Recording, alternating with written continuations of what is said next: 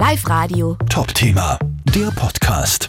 Ab heute heißt es 40 Tage Fasten. Also bei denen, die sich dran halten. Die Fastenzeit hat ja offiziell begonnen.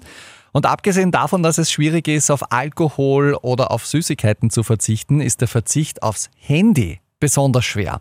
Könntet ihr euer Handy einfach so weglegen? Nein, ich brauche den ganzen Tag eigentlich für Kontakt. Aber wenn man langweilig ist, Spiele spielen einmal. Also bei mir geht es nicht, weil ich brauche mein Handy immer für mit Freunden kontakten. Es geht einfach nicht. ja, es geht einfach nicht. Bei mir auch nichts und auch nicht beim Zöttl aus Perfekt geweckt.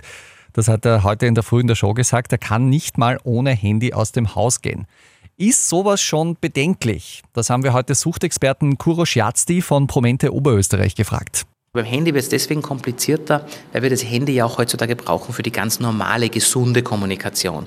Insofern ist es schon logisch, wenn ich dann vergessen habe, dass ich mein Handy mitnehme, dass ich vielleicht nochmal nach Hause fahre und das Handy nehme, weil sonst bin ich halt nicht erreichbar, zum Beispiel für meine Familie. Ja? Also da muss man schon nochmal differenzierter sehen, aber ich bin bei Ihnen, es gibt mittlerweile erschreckend viele Menschen, die richtig in Panik verfallen, wenn sie merken, sie haben ihr Handy nicht dabei oder das Akku geht aus. Und da muss man dann schon sich selber hinterfragen und sagen, habe ich wirklich schon so eine Abhängigkeit von dem Gerät, dass ich das Gefühl habe, wenn ich ohne Handy aus dem Haus gehe, bin ich eigentlich nackt.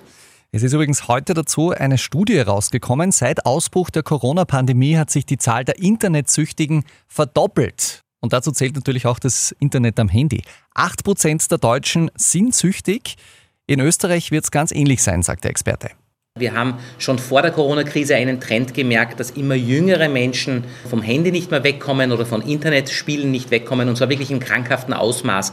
Also ich spreche nicht darüber, ob jetzt ein Zwölfjähriger zwei oder drei Stunden am Tag Computer spielt, sondern ob er 15 Stunden am Tag Computer spielt oder 20 Stunden am Tag Computer spielt. Und dieser Trend hat sich jetzt in der Corona-Krise nochmal etwas verstärkt. Das Problematische ist natürlich auch, das Internet befeuert andere Süchte wie die Spielsucht oder die Kaufsucht. In der Ambulanz für Spielsucht hat es jedenfalls in der Corona-Pandemie so viele Anfragen wegen Kaufsucht gegeben wie noch nie zuvor. Live Radio. Top-Thema, der Podcast.